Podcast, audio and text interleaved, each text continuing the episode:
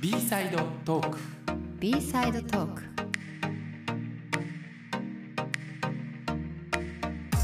こんにちは小原ブラスです。山崎亜美です。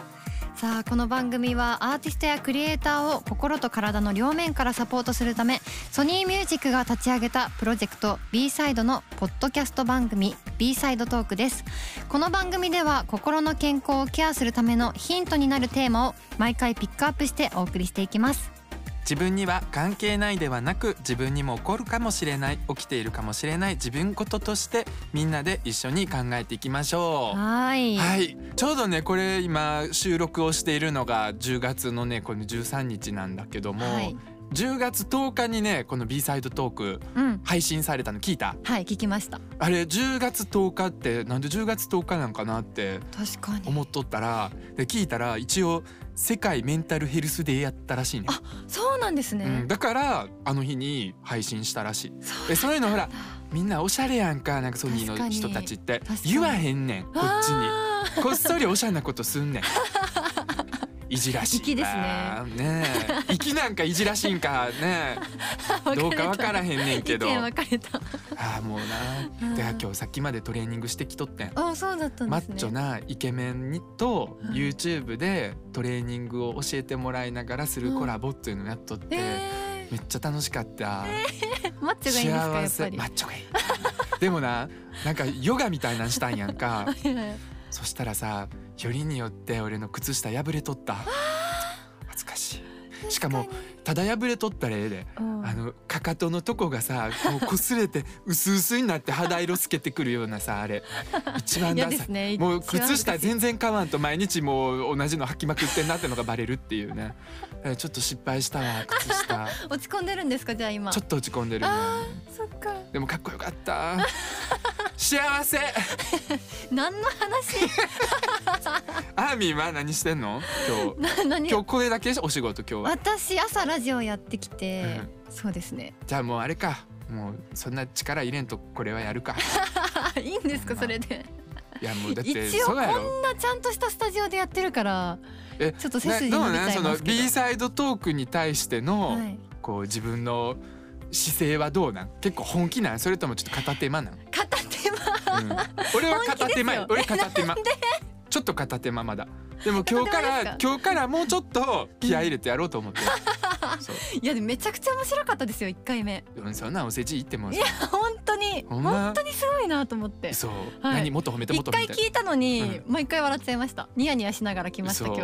じゃあ早速今日もはい。やっていきましょうかね、やっていきましょう、は今回のゲストをお迎えします凛としてしぐれのドラマピエール中野さんですはい、ピエール中尾です。よろしくお願いします。よろしくお願いしますよろしくお願いします。フリートークが自由すぎてね。そうやなもうそんくらいにせんとなみんなねこのメンタルヘルスの話するとな なるほどね。しんどいかなって思って、はいはいはいはい。一回目ね結構厳かな感じで言ったんですけどそうそうそうそう、うんえだからね今日早速聞きたいことがね、はいその中野さんはねはい。その髪色になるのにブリーチは何回するのかとブリッジ今一回で。一回でそうなるの、うん。すごくない？なんかね柔僕ら柔らかくて細いんですよ。元々の地毛が。でそうなんや元々茶色っぽい地毛してるんで、えーなんかその一回で抜けてで色入れてみたいな。めっちゃいい色、うはいこの色めっちゃ好きやねすごいかっこいいですねそうまず簡単にピエール中野さんのプロフィールご紹介します。スリーピースバンド凛としてしぐれのドラマーです。圧倒的なテクニックと表現力でご自身のバンドの他にもグレイ星野源桃色クローバー Z など多数の著名ミュージシャンのレコーディングに参加されています。その他にも DJ 活動や音楽監修イベントプレゼンターコラム連載そしてピエール中野さんのモデルのイヤホン通称ピエホンが大ヒットするなどドラマーの枠を超え幅広く活動されています。すごい、はい。すごくなすごいですね。いえこれ これどっからどう言っていいかわかんないですよ。そうやね。どこから触れていいのどかこから触れていいかええじゃあ聞いてんかおいくつなんですか？今42ですね。あの星野源若いと同い年です。あそこは同世代です。星野源さんもそんな年星野源そう同いい年。やミュージシャンの方ってわかんないですよね。なんでやろな。なんでうん。な何をさしたらそんな若さを維持できるんかが分からへん本当ねになんかやっぱ歌？音楽？音楽ですかね。ミュージックを聴くことによってうん。波動によって。もまあ、確かに音楽やってる人が見られる仕事やってる人っていうのはやっぱ若い見た目の人多いですよね。年齢がわからないというか。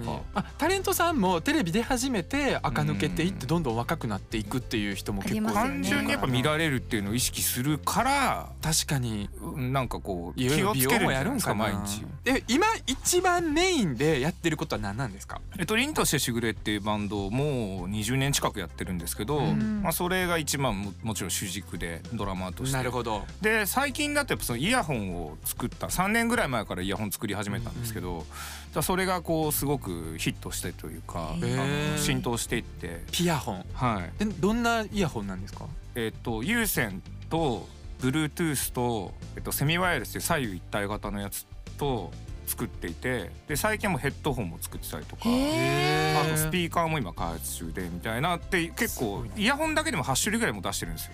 素晴らしいね、はい広いですね。うん。そしてそんなね中野さんがねはい。今回どんな風にしてこはい。のメンタルヘルスの話と関わっていくのかって そうですいう。よね。うんそうやね。B サイドに関わりがあるんやって。はい。お、ね、えーこの B サイドは SME グループの各社のアーティストやクリエイターに向けて心と体の両面からサポートをするために立ち上げられたプロジェクトなんですけど B サイドは知ってましたか？B サイドはそれこそその立ち上がりますよみたいな時に実は相談を受けていてあどんな風にしたら良さそうですかねっていうところから確か話を伺ってて多分こういうのがあったらミュージシャンとかその周りのスタッフとか喜ぶというかうん。頼りになるんじゃないですかねみたいなのとかあとその誰がその先生というかカウンセラーとしてつくとかでこういう人だったら僕知ってるんでこの人にアドバイス聞いたらいいんじゃないですかみたいなのとかもつないだりとかっていうのは実は水面下で動いてたんですよ。へえ。そうなんですよね。なんでもちろん中野さんのアドババイスがなかったらもう我々もこういうのなくてギャラなかったで。そうですね。出したら。関係者やんそしたら。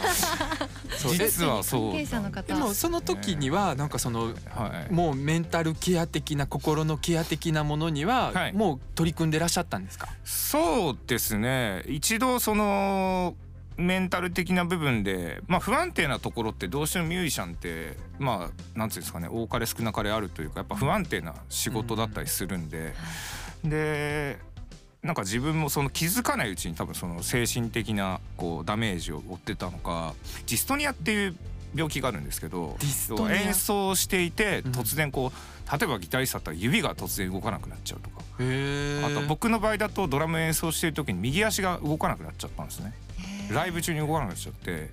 筋肉的なものなんですか？それは。でもそれが実はその仕組みがまだ解明されてなくて、うん。まあ一応脳の問題じゃないかなっていうのは言われてるんですけど明確なこう治療法もなければなんでそうなるのかって仕組みが解き明かされてなくてただ結構今問題になっているのでその研究チームとかもしっかり出来上がっていてそれこそいろんなもう本当大手企業が、えっと、大学の研究チームと組んででミュージシャンとかもそこにあのラドウィンプスのドラム山口くんとかも参加してたりとかするんですけど。研究プロジェクトっていうのはもう立ち上がっていてっていう病気ではあるんですよ。じゃあで僕の場合は、えっと、ジストニアって診断は受けてないんですよ実は。あ受けてないね。言ってますけどこうやって、うんうんうんあの分かりやすく、ん。あの便利上言ってますけど、あのその診断を受けたら余計叩けなくなるかもしれないからってその時のかかったお医者さんに、うん。で一応そのジストニアとは断言しないけど診断はしないけど多分そうだから、でも治療法がないのでみたいなできることはここまでですだったんですよ。まあ人によってな違うかも分からへんけど、うん。逆にこう診断として受けてしまうとそうなんだそうなんだって思い込んで余計叩けへんくなる、ドラムができんくなる人もいるってことなんやな、だからいるのかもしれないですね。そうですそううん。もう実際叩けなかったんですか？その時は。もう全然右足が動かなくなっちゃうんで。あ右足だったんですね。しかもすごい簡単なドンドンドンドンがもう踏めなくなっちゃうんですよ。それは叩こうとすると動かなくなってしまうんですか、そういうことです。そのだからバンドで演奏するってなるとあーってつまずいちゃうみたいな感へえなんでやろ怖いっすよ。怖い。めちゃくちゃ怖いっすよ。だから自分の体が思うように動かへんって、やっぱり全然動かなかった思ったより確かに恐怖心みたいなのあるかも、でそれでどんどんどんどんまあその、うん。多分もともと心にダメージを負っていたやつがさらに加速するように心にダメージが蓄積されていって、でまあその時に本当にまあこのバンドやってて本当に恵まれたなって思ったのはちゃんとこう休ませてくれたというか別にそれ公言せずあのじゃあ一旦活動休止してみようかみたいなその発表はしないけどみたいな。でなんかそうしれっと活動を緩やかになくしていってもうガンガンツアーとかもあったりとかアルバムも出してたんですけどそれもちょっとじゃあ一旦落ち着かせようって言ってでその間に彼はソロ活動を始めたりとか僕は僕でその半分リハビリみたいにあの教則ビデオを作ったりとか教則本ドラムの教則本とか教則ビデオこれ不思議だと思うんですけどバンドじゃないと演奏できるんですよ。なんでこのまま演奏できなくなるかもしれないから今のうち残しとこうって言って教則本とか教則ビデオを作ったりとかあとは47都府県ツアーを1人で回るっていうのドラムだけで回るっていうのをやってみたりとかでも半分リハビリだったんですよそれが。そうだったんです、ね、あの言ってないですけど、ね、もちろん。ディストニアと一緒にして演歌はどうかはまた分からへんけど、やっぱりこの会社に行く時だけ例えばお腹痛くなる人とか、やっぱ体調に現れる人っておるからさ、なんかもしかしたらやっぱそこも精神的なところからのこのプレッシャーみたいなもので体に出てくるもんなんかもしれん。え、でもそれは治ったんですか？その後。でそれはまあ本当にいろなんでそうなったのかから始まって、でどんな治療法を試せばいいのかっていうので多分もう考えられる治療法は多分ほぼ全て試してるって西洋医学東洋医学両方含めてほぼ全部試していってでまあ原因はおそらくそのバンドの規模が自分のキャパを超えて大きくなりすぎてたっていうのとやっぱ自分の本当に思っているキャラクターと思われているキャラクターのギャップっていうところにどうしてもついていけなくなっていったのがまあこう知らない間に溜まっていってでも別にそれを終わらせることもやめることもできないしもうどうにもならないわけですよ。だってバンド自体動いてるからっていうところででそれで体が多分そのままこれを続けていったら多分もう危ないから止めてくれたっていう僕は解釈はしてるんですけどでそういうのがあってでまあいろいろ試していく中でなんかそのうちの一つで整体の先生にもついていってもらったんですけどでその人があそういえば下肢静脈瘤って言ってあのこのふくらはぎがボコボコなる病気があるんですけどそれが出てるからそれは手術なんかそのやれる治療は全部やろうって言ってでそれ手術で治るからそういう手術で治してみようって言ってでそれ普通にその,、えっと、その専門の先生のところに行ってで手術してもらってそれ日帰りの手術でで全身麻酔で手術したんですけど日帰りの。でそっからなんか楽になったんですよね。で全身麻酔がちょっと不思議な体験というかこれどう言っていいのかどう解釈されるか分かんないですけどちょっと仮死状態というかなんかこうスーって落ちていく感じ。でで目覚めた時になんか臨死体験じゃないですけどなんか自分の中で生まれ変わったのかなみたいな感覚が思い返せばあったなって思って。でそっから多分その足のそのなんていうんですかね身体的な病気も取り除かれてで精神的にもそういう体験があってっていうのでそっからなんかドラムに向き合っても大丈夫そうになってきたんですよね。うん、でなんかまあレコーディングとか呼ばれたりとかレコーディングは全然大丈夫なんでで経験重ねていくうちにまあそろそろしぐれも制作やってみようかっていうところで制作に入ってみたら意外と大丈夫だったんですよその時も。うん、あなんかもう大丈夫そうかもって言ってで「ナンバーファイブっていうアルバムをリリースすることになったんですけどでそういうアルバム作り終えてで実際にライブのツアーが始まるってなってまあ正直すごく不安だったんですよそのツアーまた途中でなったらどうしようとかあったんですけど、うん、めちゃくちゃ良かったんですそのツアー、えー、もうこんな調子いいことないぐらい演奏集中できたし手足も思い通り動くし会場もドカン湧くしみたいな。なんか私たちからしたらさなんかミュージシャンの人が調子いいんか悪いんかってもう分からへんよな見てる側からしたら。なんかあるんやろうこれが調子いいみたいな調子悪いとか、ありますあります。ねもう毎分毎秒。もう一一瞬だけでもあ調子悪いって思っちゃったりするんで。しかも一回これあかんわ今日調子悪い日やわって思ったらなんかとことん悪くなりそう、確かに。なはまりますよねどつぼにそう。だからあのテレビとかでも一回滑ったらさ、あもう今日滑る日やもうやめとこう みたいななんねんな。折れますよね。そう。でそれで折れたら、うん。次から呼ばれんくなんねん。そうですね。切り替えていくしかないです。そう、大変な仕事やなと思う。それはやってますやっぱり。そっかそっか。切り替えようって言って意識して切り替えていくっていうのを演奏中にやったりとかはしますけどでもそれで大きく取り戻していったんででやっぱ結局でもそれって心の問題だなっていうところにたどり着いてだからその辺のケアというかはまあだからずっと興味があったりとか実際その治療中もなんかその辺も調べたりとか本読んだり結構お勉強もそれでがっつり本読んでそうですね。勉強したりもしてた、はい。してたんで。自分の中でその今のところこれやっといてよかったなっていうのって何かあります、いやーなんだろうなこれやっといてよかったなは。でも勉強しておくっていうのはすごく重要だなって思いましたね。知識を持っておくっていう。うん。対処法を知っておくっていう。だからあと認めるってことですね。その自分が心が弱いっていうのを認めるみたいな。そうあー。そううつがちゃんとあるっていう気分が乗らないなというレベルじゃなくあこれ本当に単純に軽いうつなんだなみたいなのを認めてじゃあその時はどういうふうにしようとか。うん。であとはその原因ってなんでこれってなんでなんか何にもない時にそうなったりとかする時ってあると思うんですけど少なかれ。多かれ少なかれあると思うんですけどそれって何が原因なんだろうって。で調べていくと結構その気圧の影響ってでかいあそう。ですよね。頭痛って要は体調にも異変きたすわけじゃないですか。で気圧関係あるんだってなってうんうんそれこそそのアプリで頭痛るっていうのがやってる？俺もやってる。あるじゃないですか。やっ。てる？やってます。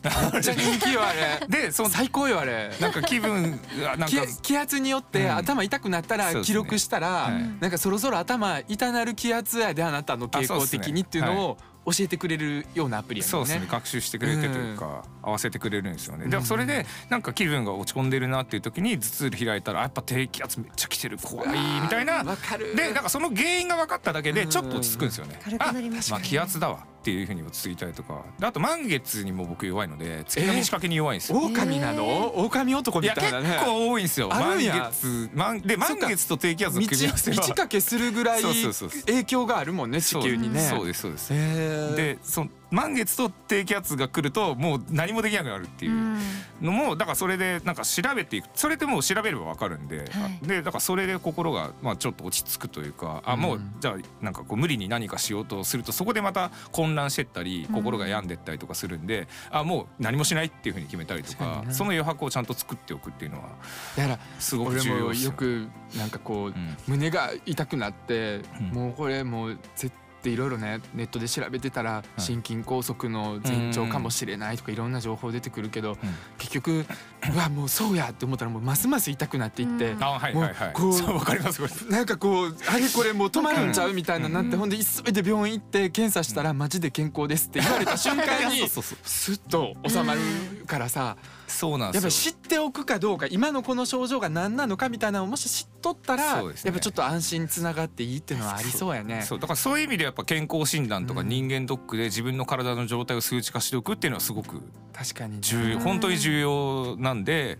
多分 B サイドってそういう取り組みもミュージシャンに対してやっていくってことですもんね。だからそれは本当に本当に大事なことなんでだからそうやってこう仕組みをちょっと知っていくっていう不調の仕組みを知っていくってことはそこをやっぱ遠ざけて無視してれば無視してるほどあの分かんなくなって混乱してどんどんどんどん病んでいって対処法分かんないみたいなで取り返しのつかないところに行ってしまう可能性が高くなってしまうんで。うんだからそうなる前になんかそのできる手段っていうのを持っておくと全然違うんだろうなっていうのは思います。そうなんですね。何かセルフケアとかされてますか？セルフケアはでも今言ったこう何か不調があった時に調べるとか、うん。あとだから睡眠はなるべくたっぷりとるようにする。でもちろんその見られる仕事なんでやっぱそのダイエットとかねしなきゃいけないみたいななんかそう太りすぎてもどうかなみたいな風になってしまうのでご飯とか抑えるんですけどでもやっぱご飯やっぱ抑えてると頭回んなくなったりとかちょっとこう元気なくなるネガティブ思考になりやすいんでそうなったらさすがに食べるみたいなルールを。切れやすくなるからな私は。あ。本当ですにイライラしちゃうんですよね。イライラする。わかりますかこれ それは当然そうなんです体が欲してるわけだからで足りない足りないってなってるんでうん。でイライラするのえはそう。だからほんまに単純にイライラしたりなんかもう全体的に落ち込んでる人でご飯食べたら元気になるっていう人ってうん。結構いるいやいますいますいます。うん、ほんまただただこれうん。自分が何かこう精神的な何かかと思っとったけど、うん。ただ単にお腹空いてるだけやったっていうパターン。そうっすね。そう。だからまず体の健康を重要視する。一番まずはそのうん。体を守るっていうところですよね。で体を守った上心のケアをしていくっていう順番がまずあるかなっていうのはなるほど。人によっていろいろ方法ありそうですね。ねえ。そういうのが大事ですねあとはもう何もこうなんていうんですかね考えない時間ちゃんと作るっていう。お風呂お風呂入浴たっぷり浸かるとか、はいはい。あ前もうん。あの何も考えない何かにこう何かをやってることに集中して、うん。他のこと考えへん時間作るの有効とか言うとったな、はいそうおっしゃってましたねそっかちょっとリフレッシュしていくんでそうお風呂お風呂でもいろいろ考えてまうで将来のこととあかまあでもそれぐらいだったらまあ自分で考えるぐらいだったら別にいいと思うんですけどお風呂でだったら一日の中でどの時間が一番好きですか、一日の中でいやでも寝てる時間かまあ酒飲んでる時間が好きですね。まあお酒飲むんで僕。そっかそっへーか。はいお酒好きなんで。お酒もう少しでさもう俺健康診断やねん、すすいませんなんかそんな話しちゃって。もうとそろそろちょっと止めんとあかんねん。もうこれはこの季節やろそろそろ健康診断って、そうですね。数値をなるべく下げて。まあ健康診断行ったらさまたさあのこんなん言ってええんか分かんないけど看護師さんがさ、はい。なんかこうお腹空いてるやんこっち、はい。そのなんか一日前とかなんか食べたらあかんねん。これそうですね。でめっちゃイライラすんねん、うん。やのになんかこう看護師さんがこの間この間ってか去年ね行った時眼科検診って言って、はい。こう目あ。やってもらってほんで「あすごいよく見えてますね。普段からこのくらいよく見えてるんですか?」って聞かれて「うんあのじゃあ1.5ぐらいですね」みたいな「普段から1.5ぐらい見えてるんですか?」って言ってきて、うん。そんなん普段から自分が1.5かどうかなんか分からへんやんか。そんなんここに出てないんやしはい。普段から1.5見えてるかどうかなんか分かりませんけどとかって言って切れちゃったんだよ。ね。でちょうどその後血圧測ったからはい。血圧だけ異常になったの 俺今年はちょっとあんまり怒らんように精神豊かな状態でなんとか行こうかなって思ってるんですよ。お腹空いてるとね。行ってる？健康診断。あ私も行きますタレントさんなのに行くの？はい。あ会社で会って。偉いね。うんうんいい会社ですね。そうなんです。うん。でもないとこもありますよねタレントさんとかミうん。ありますュージシャンの方って、うん。え行きます？健康診断。僕は自主的に行ってるんであれですけど、はい、もう。人間ドックも行ってますよ。人間ドック？私。行ってます行ってます、はい。俺それまだ未経験やね人間ドック。楽しいですよ。楽しい。なんかなんかはいはい。なんかでもあのコロナについてお話があるんかな、コロナ禍になって結構うんミュージシャンの方は影響を受けたと思いますけど、影響ねまあ受けてると思いますよ。大変ですよね、心の面で変わったことありますか？心の面で言ったら、うん、どこまでどう言っていいかっていうのは結構デリケートな話になってくるんですけど、うんまあでもなんかこう今までモヤモヤしていったものが全部いい意味でも悪い意味でも表に出てったっていうのがうん。あるんじゃないですかね。結構そのスタンスだったりとかも見えるようになったしそのミュージシャンの。うん。だそれはいい面もあれば悪い面もあるみたいなところがうんあるかなとは思うんですけどね。まあだからねちょっと言葉はねモヤモヤになってしまうけども、うん。なんかそのもともと弱ってた方とかが、うん。さらに追い詰められてしまったような状態やったりとかして、っそうですね。ていう人もいるし、うん。まあその逆ではい。実はうん。プラスになった人もおるんかなとは思うんですよね。うん。やっぱ逆境にもともと強かった人とかは、うん。今さらに支持を増やしていってみたいなパターンもありますしね。うんそっか、ただ多くの人は、まあ、僕が知る限りだとやっぱりはなんかこう悩んでる人の方が多く感じますよね。この今の状況も含めて。そのライブが一時期できなかったとか、あそうですそういうことでなるんですかね。そうです。そのできなかったっていうのとあとはなんかこう今までできてたことが当たり前じゃなくなったっていうのを突きつけられた形になるんで、この先また同じような状況が起こるかもしれないみたいなところで、ちょっとこうどうしようかなみたいになってるところでまたこうコロナがまあ一応なんかこう明け始めてライブとかが再開してって仕事がめちゃくちゃ入ってきたりとかするんですよね。あ逆にね。そうです。だからそこのギャップでなんかもうね、これ休みモードに入っとったのにいきなりバーってまたっていう。切り替えられないですよね。だからそういろんな面でゆ揺れ動かされちゃうというかうん。だからそれでふと気づいた時に落ちてるっていう投稿を見かけたりとかはするんで、まあ、そういうの見かけるとあの DM 送ったりとか大丈夫ですかみたいなの送ったりとかするようにはしてるんですけど、うん。でもやっぱ、うん、前よりは見かけるようになりましたね。ただ表に発信してくれるようになったっていうのは僕はなんかいいことだなと思いますけどね。うん。うん。そのあの SOS を。なんかこのうん。自分がこういう今弱ってる状態なんだようん。みたいなことを言うのは確かにちょっとあんまり恥ずかしくないうん社会にはなってきてるんかな、ちょっとずつね。ね。やっぱ一昔前やったら、うんなんかこうなんていうの悪い言葉よ、これあの本来言ったらあかん言葉かもしれへんけど、はい。メンヘラとか言われたりとかして、なんかそれでこうちょっと良くない、うん。ちょっと面倒くさいから関わらんとこうって、うん。逆に遠ざけられちゃったりとかしてたけども、今はあんまりそう言ってメンヘラだなんだとかって言う人ってすごい減ってきたから、うん。そうですね、うん。どうしてそうなるのかっていう仕組みも割と表に出てきたりとか、解説が出てきたりとかするんであなるほどそういうことか。じゃあこういうふうに付き合っていけばいいのかって、こういうふうに対応していけばいいのかっていうのが分かってきてるんで、だからその辺が割と実はその辺は生きやすくなってるのかなと思いますうよね。ん。まあ、ただねそうは言っても社会情勢的にうん。やっぱりもうこうコロナもあるし何があるか分からへんっていうかなりまあ社会的にはすごい不安な状況やとは思うから景気もねどうなんとかね円安だなんだからあのこういう時こそこういう B サイドみたいなその頼れる場所っていうのがあるのはすごいいいことなんかもね。うん。そうですはい。じゃあはい今回ね最初来られた時はい。ちょっとどんな人やろうと思っねちょっとてたけどドキドキしましたね。そうそうそうそうそう。あなんかすごくオーラあると思って。やっぱオーラあるよな。オーラわかるわかる。話しかけていいのかなだって俺パン食べとったけど、パンそっと置いたもん。さっきの部屋で。全然食べてるだけ。食べてたら怒られるかもと思って。おやばい人でしょそれえみんな感じてるのかなとか思って。多分後でブラスさんおっしゃるだろうなって。そうそう。いやでもあのいやいやいや。いやすっごい人間らしい人でした。ね。なんで次回もね、楽しかったです、あありがとうごのざいます。お話聞いていきたいなと思いますはい。ありがね。とうございます。あのはい。次回は中野さんがインスタグラムのストーリーで展開している切り取り線についてお話うん。お伺いしていきたいと思います、はい、引き続きよろしくお願いします。よろしくお願いします。ここまでのお相手は小原ブラスと。山崎亜美でした